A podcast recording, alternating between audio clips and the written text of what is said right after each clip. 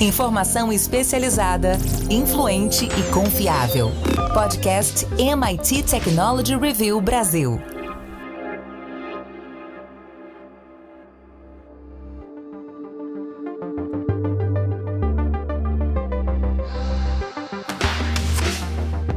Olá, eu sou André Miceli e esse é mais um podcast da MIT Technology Review Brasil. Hoje eu, Rafael Coimbra e Carlos Aros vamos falar sobre como usar a tecnologia para resolver grandes problemas. Uma das coisas mais difíceis nesse processo é a dificuldade de saber onde concentrar esforços. E aí, a MIT Technology Review americana fez um um apanhado, um conjunto de soluções propostas por grandes nomes do mercado e da academia. E nós vamos debater essas respostas. Antes da gente começar, eu quero dizer que esse podcast é um oferecimento do SAIS, líder em analytics, e também, como de costume, te convidar para entrar para nossa comunidade lá em www.mittechreview.com.br/assine. Rafa e Aros, vou pedir para vocês escolherem uma ou duas pessoas que deram respostas para essa iniciativa da MIT Technology Review e que vocês tragam as respostas para que elas sejam debatidas. Rafa, começa com você. André, eu vou juntar alguns temas e vou citar uma pessoa só para a gente. É, não dá para comentar tudo, tem muita coisa interessante. Mas é, uma coisa que me chamou a atenção uh, nessas pessoas importantes que foram ouvidas e nesses temas é como, um, a gente tem coisas muito antigas que ainda não foram resolvidas que precisam ser resolvidas. A gente tende a pensar em tecnologia em coisas futuristas, carros voadores, computação quântica. E, e, teve gente que falou, por exemplo, olha, a gente não resolveu ainda a guerra, a gente não resolveu ainda como os idosos a população mundial está envelhecendo, o que, que a gente vai usar de tecnologia para melhorar o atendimento às pessoas idosas, inclusive nós vamos ficar idosos, assim esperamos, né? Que tecnologias temos que usar? E aí eu vou citar o Bruce Shiner, que é um professor associado de Harvard Kennedy School, e que ele coloca também uma, uma, um problema antigo. Não chega a ser um problema, né? A gente tem sistemas de votações no mundo inteiro, a gente tem democracias no mundo inteiro, mas ele se pergunta, ele faz uma provocação: será que a gente não poderia, de repente, criar novos sistemas, já que a gente tem tantas ferramentas, para votar de uma maneira diferente ou para talvez demonstrar os anseios da sociedade. A gente continua, né? Se a gente for pegar o caso do, do, exemplo do Brasil, a gente tem um sistema político, a mesma representação há muitos e muitos anos. Será que não está para trazer tecnologia para resolver esse problema? Teve gente que também falou de corrupção. Né? Será que a gente já, já não pode fazer sistemas mais digitais? A gente está fazendo em parte aqui no Brasil e no mundo, mas se colocássemos, por exemplo, tecnologias blockchain em todas as licitações, em todos os serviços públicos, será que a gente também não resolveria esse velho problema mundial da corrupção? Então, isso me chamou muito a atenção. É, é, é interessante pensar em velhos problemas com novas soluções, mas de uma maneira geral a, outra questão que foi colocada aqui por várias pessoas, e eu vou colocar aqui uh, duas que estão nessa mesma toada, o Bill Gates e a Jennifer Doudna. O Bill Gates todo mundo conhece, fundador da, da Microsoft, hoje ele virou uma pessoa que fica fazendo filantropia. E de uma maneira geral, essas duas pessoas e outras também colocam, André, que tão importante quanto se criar novas tecnologias para resolver problemas é o acesso às tecnologias. Né? Às vezes a gente inventa uma coisa sensacional, mas é extremamente caro. Então, por exemplo, a Jennifer Doudna, ela, ela ganhou o Prêmio Nobel em 2020, ela é especialista em edição genética, foi uma das pioneiras na, na, no, no CRISPR-9, que é uma tecnologia de edição genética, e ela fala, olha, não adianta ter essa solução, ela já existe, né? A gente já desenvolveu uma técnica muito boa e precisa, claro que ainda dá para evoluir muito, mas ela chama atenção do preço. Como é que eu posso distribuir melhor essa tecnologia que já existe para outras pessoas? Como é que isso chega aqui, no, no caso do Brasil, no SUS, né? E não fique concentrado uh, na mão de pessoas que têm recursos e podem pagar milhares, às vezes, de reais e dólares para obter um tratamento hiperpersonalizado com uma edição genética. Então isso me chama muita atenção. Talvez algumas tecnologias elas não precisem evoluir tanto seria bom que elas evoluíssem. Mas será que a gente já não pode pegar o que tem e fazer com que isso fique mais barato? Aí entra muito do que a gente volta e meia fala aqui de inovação, de redução de custos, de tentar simplificar processos, aumentar a competitividade, aumentar a concorrência, fomentar esse ecossistema para que essas soluções, como essas pessoas aqui, citei só duas, estão propondo, fiquem mais acessíveis, mais baratas e cheguem para mais pessoas. Carlos Aros, seus problemas e suas soluções. É, eu, eu tenho a, a, uma visão parecida com essa do Rafa, de que dá para fazer uma conexão entre vários deles aqui, é, a partir de divisões que se, que se relacionam, né? Então, muitos uh, falam sobre a digitalização, sobre a circulação de informação e sobre como uh, é preciso controlar uh, ou diminuir o impacto do bias que se estabelece a partir dessa, dessa circulação de informações uh, cada vez mais é, é, acelerada em volume cada vez maior.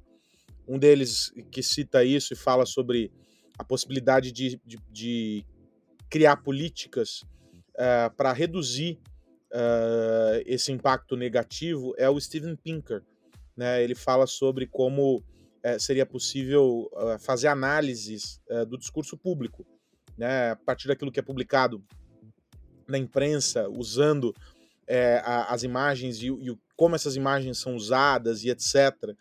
Uh, e entender de que maneira esse, essas narrativas que são construídas estabelecem um, um, uma relação uh, com a sociedade em que se, em que se cria muitas vezes um, monstro maior do que ele é, a partir da desinformação que é gerada, a partir do entendimento torto, ou muitas vezes se ignoram assuntos que são muito importantes, simplesmente porque eles não acabam alcançando todo mundo. Uh, então é interessante a ideia de, de, promover essa análise. Na mesma linha, é, a ideia uh, de que as pessoas não estão uh, sendo uh, impactadas positivamente é, por essas novas uh, tecnologias, porque existe um uso uh, equivocado das informações e porque a construção, na premissa, ela não está sendo desenvolvida, não está sendo pensada uh, para alcançar todo mundo da maneira como deveria. E aí, de novo, entra aqui a palavrinha bias, disfarçada nessa narrativa de uma professora é do Virginia Tech, a Ashley Shu, que, que fala sobre é, como os algoritmos estão sendo usados é, de maneira precipitada, como os dados das pessoas estão sendo usados de maneira precipitada, gerando é, um sentimento ruim é, na população. Ou seja, por caminhos diferentes, os dois entram nessa ideia de como as informações circulam. Um partindo daquilo que é construído como informação, como está na esfera pública ali, uh, do discurso da mídia, das redes sociais e etc. E ela falando sobre o que está na base disso como tecnologia, uh, que são os algoritmos e o uso uh, dos algoritmos eh, para estabelecer esse alcance. De maneira, de maneira geral, eh, a leitura que todos eles fazem é que esse encontro se dá numa, num pé de desigualdade, em que se tem uma ferramenta bem desenvolvida, em que se tem uma aderência muito grande à tecnologia. É, a tecnologia já permeia é, muitas esferas, já está na nossa vida de maneira bastante abrangente, mas do outro lado, faltam, primeiro, políticas para o estabelecimento disso. Então, mesmo nos casos em que eles estão falando aqui sobre AI uh, uh, e computação, é, também fica claro que o estabelecimento de políticas públicas, definições parâmetros para a adoção dessas tecnologias, tudo isso ainda está muito deficiente. E do outro lado, o nível de preparação do ponto de vista da educação. As pessoas não estão ainda maduras o suficiente para lidar com o nível uh, dessas tecnologias que hoje estão se apresentando. E esse gap gera os problemas. E aí, portanto, para equilibrar, para reequilibrar tudo isso, recolocar essas peças uh, no lugar para refazer o jogo, é preciso estabelecer políticas e parâmetros e capacitar formar as pessoas em diferentes uh, frentes para que elas estejam preparadas para enfrentar uh, esses desafios, essa, é, o que eles tratam da intersecção entre a tecnologia e a sociedade é, sob esses dois aspectos. Quase todos eles passam por isso, são visões, óbvio, direcionadas, enviesadas a partir da área de atuação de cada um deles. Por exemplo, uh, tem até um senador uh, dos Estados Unidos que fala é, sobre isso, e ele, do ponto de vista, evidentemente, é, da criação de leis, do, do aspecto uh, do papel do Estado na, na, do, na, na, construção dessas políticas, ou pesquisadores que olham sobre o aspecto do desenvolvimento dessas tecnologias e a relação com os indivíduos, mas todos olham é, essa esfera dentro desse. É, olham essa discussão dentro dessas duas esferas, uh, ao desenvolvimento tecnológico e o quanto a gente é capaz de, enquanto sociedade, criar estruturas para receber essas tecnologias. Como eu sempre gosto de falar, para todo problema complexo existe uma solução simples, elegante e errada. É, é, é bastante comum a gente encontrar o reducionismo nesse movimento de discussão, especialmente é, em ambientes de redes sociais. Todo mundo tem uma solução muito simples que, em tese, resolveria qualquer problema. Nas empresas a gente vê isso acontecendo também com muita frequência. Chega alguém novo que fala um, aqueles tradicionais, ué, mas por que a gente não faz um, alguma coisa? E aí dá uma ideia que normalmente é, não considera todo o contexto, não considera as questões políticas, não considera limitações tecnológicas, regulamentações, integrações, questões de tecnologia e, e, e padrões que muitas vezes as empresas precisam seguir das organi pelas organizações. Uh, o, o, o, texto, que é o Bigger Problems That Demand Bigger Energy, ele não trata de questões corporativas especificamente, ele fala de questões mais amplas, questões sociais. Mas esse pensamento, ele pode ser transportado para as empresas pelos executivos que conhecem a big picture, uh, o, o, cenário completo. Uh, nesse, nesse estudo, a MIT Technology Review colocou soluções de inteligência artificial, soluções do clima, de computação, de políticas e de saúde pública. A única tecnologia, o único ponto que é horizontal a todas as questões, a todos os problemas, é AI. Rafa, AI é de fato a tecnologia mais importante que nós temos à disposição agora ou essa escolha ela se dá muito mais pelo hype do que pela, pelo potencial de resolução de problemas? André, tá, tá bem claro pelas respostas que inteligência artificial é foco. Né? E aí é interessante porque é, foi bom você tocar nesse ponto, porque quando a gente fala de inteligência artificial, é, diferentemente de outros campos, eu acho que ela abre mais possibilidades. É como se você tivesse um leque multifacetado para o bem e para o mal. E eu acho que por isso, né, não só por ter muitas vertentes e por ainda ser uma coisa que está na crista da onda, tem muito de hype, mas tem muita coisa concreta já rolando, é por isso que está chamando muita atenção da, das pessoas. Então, a gente pode analisar, né? Foram, foram colocados ali. Uh, vou pegar pessoas que falaram bem, né? Tem uma visão um pouquinho mais otimista da, da AI. Tem o Andrew Ng, que é famoso, é, é, um cara que entende muito sobre inteligência artificial, e ele tem ali uma visão mais poética. Ele está dizendo que a inteligência artificial deveria ser ensinada nas escolas, tinha que ser quase que uma nova alfabetização, que as pessoas tinham que ser empoderadas pela IA e cada um desenvolver a sua IA. Basicamente, é isso que ele está falando. É uma visão bem otimista. Só que o que a gente observa, André, e quando você estava falando, eu estava pensando nisso também, é que além das pessoas acharem às vezes que é tudo muito fácil, não pensarem em visões de como fazer esse troço escalar, engrenar e, e, e ser incorporado pela sociedade ou pelo mercado, muitas vezes também nesse processo inicial de busca por soluções, as pessoas tendem a acreditar que tudo vai ser bom, né? Tudo vai ok, não vai ter efeito colateral. E o que a gente observa, via de regra, é que as tecnologias surgem e elas vêm depois, pode ser na mesma hora ou pode ser mais no longo prazo, vai vir em algum momento um efeito rebote, vai trazer efeito colateral, e aí pode ver o que você também falou de regulação. Então, as pessoas elas de deveriam pensar nesses impactos, tanto para o bem quanto a contrapartida, já de cara. Eu sei que é difícil, mas no caso da IA, eu acho que é um pouco o que, o que as pessoas estão fazendo. Então, uh, uh, tem outras pessoas que estão pensando um pouco mais fora da caixa. Vou dar um exemplo aqui também de outra pessoa, uh, uma personalidade, o Peter Singer, que trabalha com bioética. Ele traz um exemplo interessante que ele fala que a inteligência artificial pode aliviar o sofrimento dos animais. Aí você fala assim, Hã? Como, como, como assim? O que, que tem a ver IA com, com animais?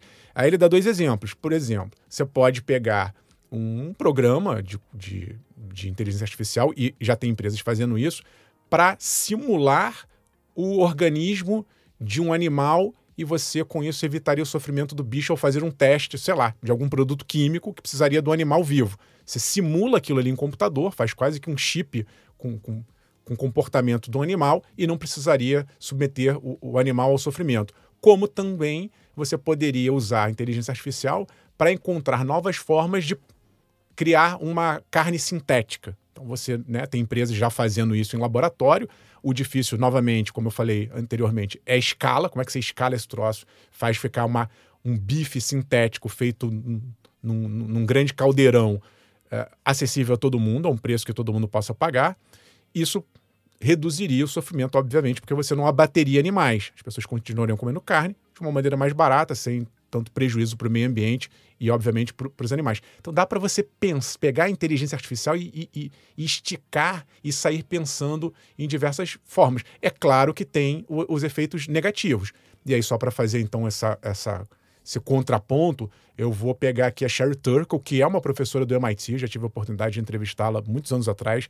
Ela estuda a interação entre humanos e máquinas. E ela teme que aconteça algo que já vem acontecendo por conta das redes sociais e das telas, que é uma perda da nossa empatia. Ela estuda há muito tempo como a gente se comunica, se relaciona por meio da, da, das tecnologias, e ela observa que, sobretudo nas novas gerações, há uma perda de emoção, de olho no olho, de uma comunicação mesmo que a gente está perdendo, está né? Tá criando lacunas porque a tecnologia está tá preenchendo. E aí tem um, um, um, risco, porque a tecnologia, as pessoas falam, ah, eu nunca vou me relacionar com um chatbot, eu nunca vou falar com a máquina. Fato é que as telas nos protegem. É mais fácil você conversar com uma máquina ou com alguém por meio de uma tela, porque aquilo ali serve como um escudo. Você responde, a pessoa responde, você pensa no que ela vai falar. Isso traz uma sensação ou uma falsa sensação de conexão e segurança, mas na verdade a gente está se afastando e não está tendo uma relação humana. Então, ela teme, né? Ela, ela não fala isso, é, é, são textos curtos, mas a, a, pelo que eu acompanho da Sherry Turkle, ela, a, ela acha que a gente, o que a gente já estava perdendo de empatia, a gente vai perder ainda mais com IA, IA generativa e por aí vai, porque a máquina está começando a simular com muita perfeição sentimentos. Ela começou simulando textos, conteúdo, agora ela vai simular sentimento. Imagina você colocar um robô, um meio humanoide ali, com uma cara de, de humano, respondendo com, com determinados requintes, de, determinadas sofisticações de, de, de sentimentos. Então, a gente precisaria preservar a humanidade diante dessa considerada, na avaliação dela, uma ameaça da IA que vem por aí.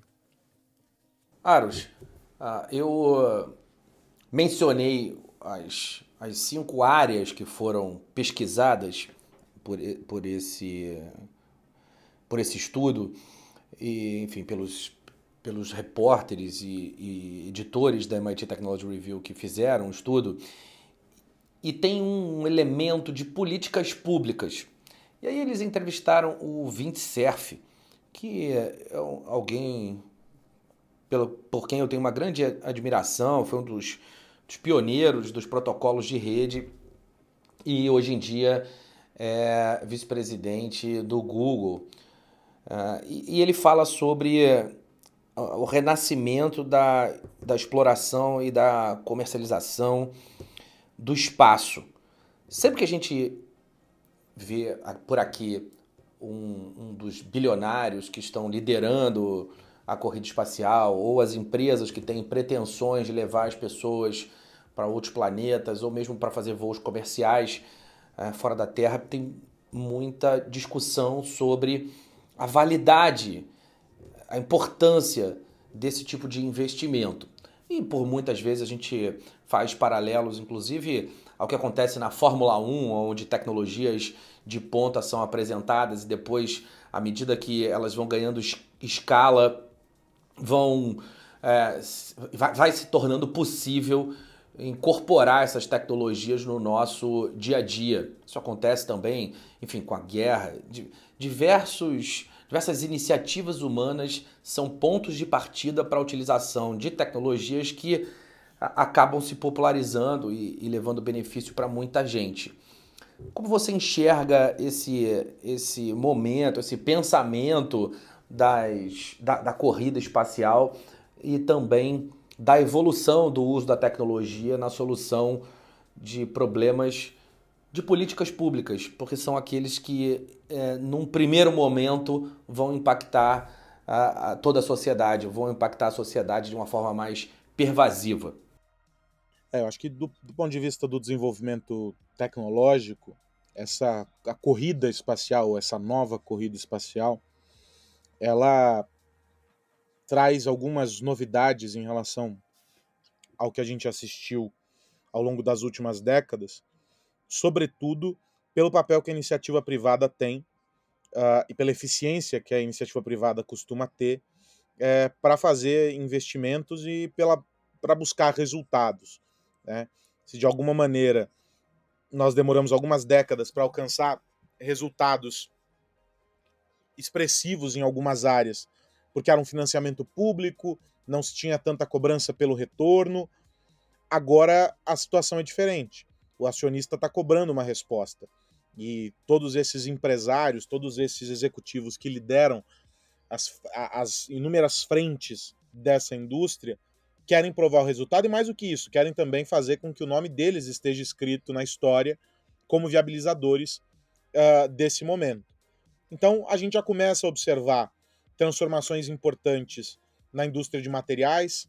A gente já começa a perceber é, transformações. A gente tem discutido muito isso, inclusive, é, do ponto de vista de energia, que é algo que vai ser também bastante demandado.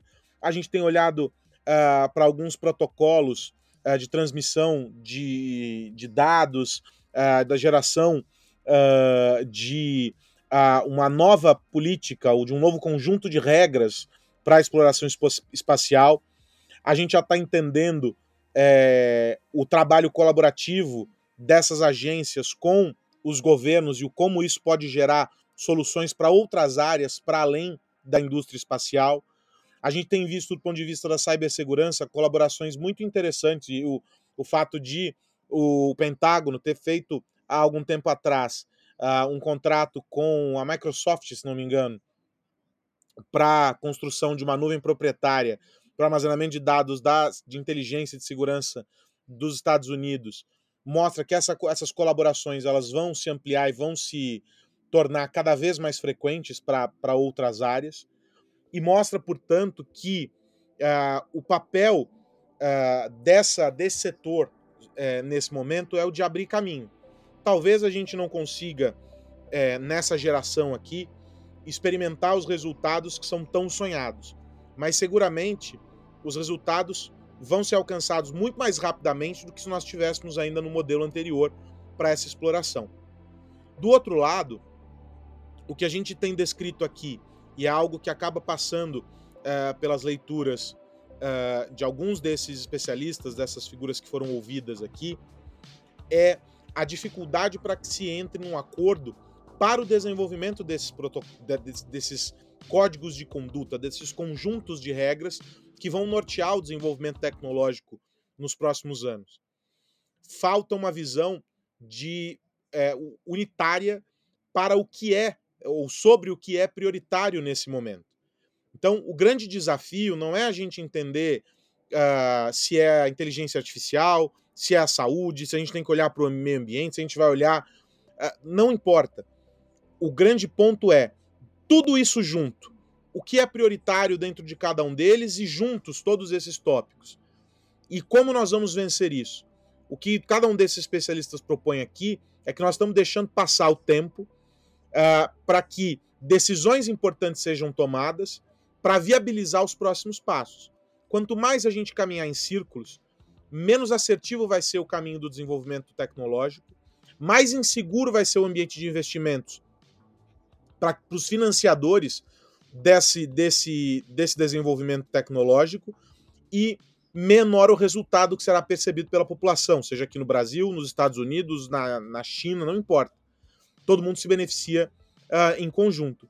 Então, de alguma maneira, uh, o que a gente consegue é, entender é que o aprendizado, de alguma maneira, que está sendo colocado uh, dentro dessa versão uh, do novo milênio para a exploração espacial é o da, do trabalho em conjunto entre a iniciativa privada e o setor público, é o olhar do desenvolvimento com benefícios outros que surgem para várias áreas, para além daquelas que são beneficiadas em um primeiro momento uh, ligadas a essa exploração, e um empurrão para os reguladores para que viabilizem logo as novas regras para o trabalho poder caminhar sem sobressaltos. Ou seja, nada diferente do que está acontecendo ou que deveria estar tá acontecendo com a inteligência artificial, etc, etc e etc, com o clima, com a energia uh, e por aí vai.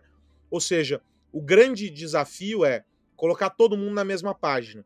E aí, claro, a gente vai combater a desinformação nesse processo, a gente vai criar uh, uma inteligência artificial que seja menos nociva uh, e mais inclusiva. A gente vai conseguir caminhar com o desenvolvimento de protocolos de saúde, novos tratamentos, escalando e barateando. E a gente vai conseguir, no meio de tudo isso também, alcançar o objetivo de reduzir a degradação do meio ambiente e a, a crise climática uh, que se avizinha. Ou seja, o caminho é olhar para a mesma direção e, e entender o que é prioritário e resolver um problema de cada vez. Todos eles em conjunto não vão ser resolvidos, isso está claro cada vez mais. Só a título de curiosidade, o contrato que o Aros mencionou era do projeto JEDI, que era aquele Joint Enterprise Defense Infrastructure, que foi um, uma iniciativa do governo Trump e eles convidaram diversos gigantes, diversas big techs para essa concorrência e ficaram como finalistas Amazon e Microsoft. Como todo mundo sabe, o Jeff Bezos é um desafeto do Trump e, coincidência ou não, a Microsoft ganhou a concorrência, que era um projeto de 10 bilhões de dólares para 10 anos. Teve um movimento jurídico enorme os, as disputas entre o Bezos e o Trump se davam muito em função de tributação por causa da Amazon, outra empresa uh, do, do Bezos. A gente uh, viu a concorrência via AWS, mas uh, os grandes entreveros entre os dois aconteceram em função da Amazon. Mas depois de muita confusão e movimentos jurídicos, essa, essa confusão aconteceu de 2019 até 2021, dois anos de briga. E em 2021 o programa, o projeto Jedi foi, foi cancelado. Ele deixou de existir e o Pentágono tem construído é, nuvens híbridas, usado a tecnologia, mas a priori essa ideia foi engavetada, meus amigos. O que mais você precisa saber? É isso. Bom, virando a chave, eu pergunto, Rafa Coimbra, no que você vai ficar de olho essa semana? André, tô de olho aí na, no ritmo insano das novidades no campo da inteligência artificial. Nesta segunda-feira, a OpenAI, a criadora do ChatGPT, anunciou novidades. ChatGPT, só para lembrar para o pessoal, está fazendo um ano, né? E nesse ano, como, quanta coisa mudou. E eles fizeram a primeira conferência de desenvolvedores. É algo muito comum né, nessas big techs que a gente acompanha. E agora a gente vai começar a acompanhar provavelmente todo ano uh, os, os anúncios da, da OpenAI. Fato é que eles divulgaram algumas novidades nessa segunda-feira sobre o que eles estão chamando de GP Turbo. Então, eles estão aumentando o poder de processamento e, ao mesmo tempo, tornando a tecnologia mais barata para quem paga né, a, a, assinatura ou as empresas também. Eles estão fazendo uma versão mais, como o nome diz, mais potente. Mas o que me chamou a atenção foi outra coisa. Eu acho que a gente está começando a entrar numa era de uh, IAs personalizadas. Por que, que eu estou dizendo isso? Porque a OpenAI anunciou ele, eles estão colocando aqui uma espécie de um, um GPT para cada um. A, a, ideia é essa, tá? Então é, é, como se você pegasse ali um, um perfil. Vamos supor que uma pessoa é, é designer, ela trabalha fazendo ilustrações. Você pode criar um perfil que te ajude e entenda quais são as maiores necessidades para você que trabalha fazendo ilustrações. Uma outra pessoa, sei lá, trabalha com problemas, resoluções matemáticas ele vai criar um perfil para você. Então, isso é muito interessante, isso é novo, acabou de ser anunciado, e eu acho que a gente vai entrar nessa, nessa nova era, uma nova batalha, em que a gente está saindo de uma inteligência artificial mais geral, né, uma solução que atende a todo mundo, o GPT ou o Bard do Google, ou uh, o Copilot da Microsoft, de certa forma, são soluções gerais para todo mundo, mas o fato é que agora eu acho que vai começar uma briga boa de personalização. Estou falando isso porque a Meta, um tempo atrás, também anunciou uma criação, algo parecido, não é a mesma coisa, mas eles anunciaram ali uns avatares com voz sintética, inclusive com rosto uh, de pessoas famosas. Você pode personalizar o seu chatbot, que né, tem ali uma, uma inteligência artificial por trás da, da, da meta, mas com uma cara mais interessante, mais visível, simplesinha e que vai te atender e vai conversar com você. Eu acho que essa novidade, ela se for bem executada, vai acirrar ainda mais a briga das, das, das IAs generativas. No caso aqui, estou colocando aqui uh, a, a OpenAI versus Meta e, obviamente, eu acho que Google vai chegar aí daqui a pouco com, com uma resposta à altura e Microsoft também. Carlos Aros, e você? Eu estou de olho nessa cruzada da União Europeia é, contra a desinformação, um pouco na linha do que a gente estava falando agora, é, entre as grandes preocupações e os grandes dilemas. O Thierry Breton, que é o, o comissário da União Europeia, é, tem sido bastante enfático nas manifestações dele sobre e contra as plataformas. Né? Primeiro foi a, a Meta, aí mais recentemente o, o X, antigo Twitter, ainda não me acostumei a falar X, uh, o antigo Twitter, uh, e agora o TikTok. Então o TikTok tem prazo uh, até o final desta semana para fornecer detalhes sobre como protege a integridade uh, de alguns tópicos. Dois deles mais é, importantes: eleições, tema eleições, e o outro, as crianças. Como é que as crianças são uh, protegidas, os menores de idade dentro uh, da plataforma? Como eles lidam com conteúdo sensível, como eles lidam com moderação de conteúdo, como eles lidam com a desinformação dentro da plataforma. O TikTok já, já esteve na mira dos Estados Unidos pelos mesmos motivos uh, que a gente, o André explicou agora a questão uh, Amazon e, e, e, governo americano à época do Trump, porque era uma questão quase que pessoal do presidente. E aí isso se manteve, talvez com um nível menor de esgarçamento da, da dessa relação, mas uh, as empresas chinesas ainda estão na mira uh, das empresas norte-americanas.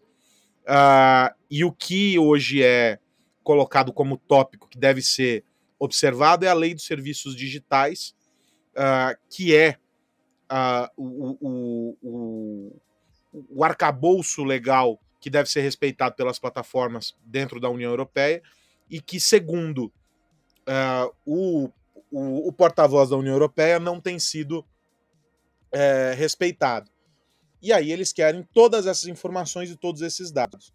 A União Europeia tem insistido muito uh, nessas, nessa conformidade das plataformas com essas novas regulações. Talvez porque, de alguma maneira, eles tenham percebido que ou eles apertam o cerco ou as plataformas uh, vão continuar dando de ombros, uh, ou porque eles perceberam que a coisa está caminhando de um jeito tão desenfreado uh, que eles já perderam o bonde dessa história. E o TikTok é um, junto com o, o X, talvez nesse momento, a grande incógnita. Primeiro, porque é uma operação asiática e o X é uma operação Elon Musk, ou seja, são duas incógnitas dentro desse, desse universo. O, a, a contrapartida uh, que a União Europeia espera é transparência. Eles querem transparência, ou seja, que as cartas estejam sobre a mesa para essa relação com essas plataformas. Se isso será o suficiente para combater a desinformação, para combater discurso de ódio uh, e para proteger os usuários eh, em diferentes níveis dentro das plataformas, não dá para dizer. Mas é uma tentativa. Uma tentativa que tem, claro, um certo apelo midiático. O, o, a União Europeia tem feito disso uh, algo grande, mas que vem é, a reboque de um longo processo de construção de leis, uh, de uma regulamentação que olha para isso uh, e de uma preocupação que a comunidade compartilha sobre o papel que essas plataformas desempenham na, ao desinformar ou a, ao a privilegiar o desencontro das informações e um direcionamento que leve ao entendimento equivocado das coisas. A ver, essa é sempre uma questão, qual será a resposta? Se a resposta será satisfatória, numa primeira rodada ela não foi, e agora tem o prazo até essa semana para as coisas caminharem. Eu tenho a sensação de que a União Europeia entrou numa cruzada e ela tem grandes chances de ser seguida por outros grandes players também nessa mesma linha contra as plataformas. É isso, meus amigos. Antes de ir, quero lembrar que esse podcast é um oferecimento do SAIS, nossos amigos de longa data, um dos, uma das empresas certamente que mais das empresas que mais apoiaram aqui a, a MIT Technology Review e seguem nos apoiando. Rafa Coimbra, até a semana que vem. Até semana que vem, André. Um abraço para você, para Aros e a todos que nos ouvem. Se você não é assinante da MIT Technology Review Brasil, chegou a hora. Estamos com uma edição lindíssima, especialíssima sobre inteligência, exclusiva para assinantes. Assine, faça parte da nossa comunidade. Um abraço e até semana que vem. Carlos Aros, grande abraço. Um grande abraço para você, André Miceli, para o Rafa e para todo mundo que nos acompanha. Até a semana que vem.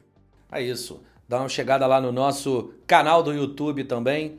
Assina. A gente precisa espalhar a palavra MIT Technology Review e as assinaturas, inscrições, o sininho. Isso nos ajuda a ter mais alcance. Semana que vem a gente se encontra por aqui. Tem mais podcast da MIT Technology Review Brasil para a gente falar sobre tecnologia, negócios e sociedade. Um grande abraço para você que nos ouve. Tchau, tchau. Você ouviu o podcast MIT Technology Review Brasil, apresentado por Tech Institute.